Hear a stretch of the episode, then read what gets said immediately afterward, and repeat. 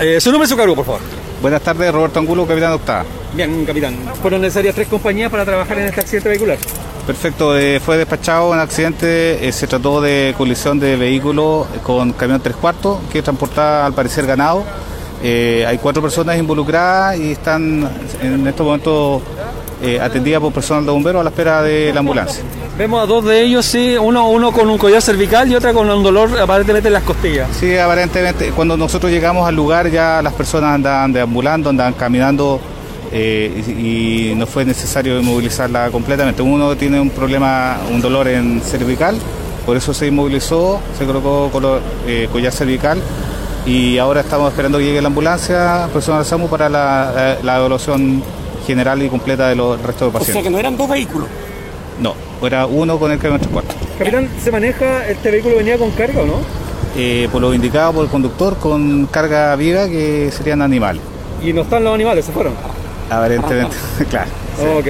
Capitán, lo veo medio complicado con el derrame de combustible, es bastante. Eh, sí, están en ma- maniobras de contención ahí, eh, pero va a ser eh, controlada la situación en un momento más. Capitán, Estamos ¿alguna- esperando que, llegamos- que lleguemos la ambulancia para que el personal, las personas sean derivadas al hospital y ya después del control de derrame seríamos la situación controlada. Muchas gracias, capitán. ¿ah? Gracias, capitán. Bien, ahí teníamos el detalle del trabajo que realizaron bomberos de cuarta, sexta y octava compañía.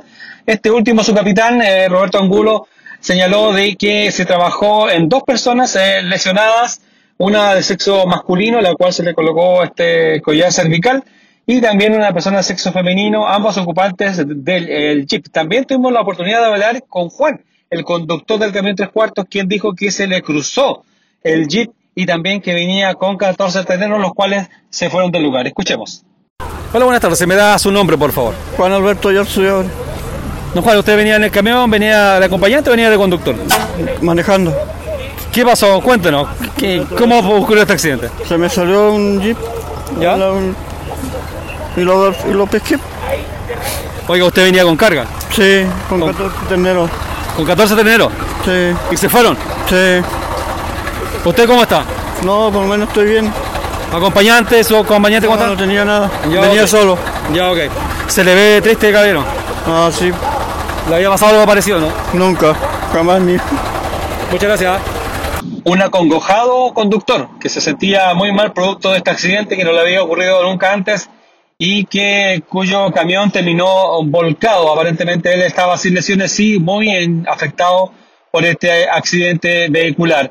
El tránsito sigue siendo regulado por carabineros, ya que es una ruta muy concurrida, ya que queda distante más o menos a unos 10 kilómetros de Puerto Montt, es la ruta 226, eh, la ruta del Tepual, que une Puerto Montt con el aeropuerto y fue justo en el cruce de las Lomas, también una alternativa para aquellos que son de Puerto Varas y necesitan ah, llegar al aeropuerto de manera más rápida.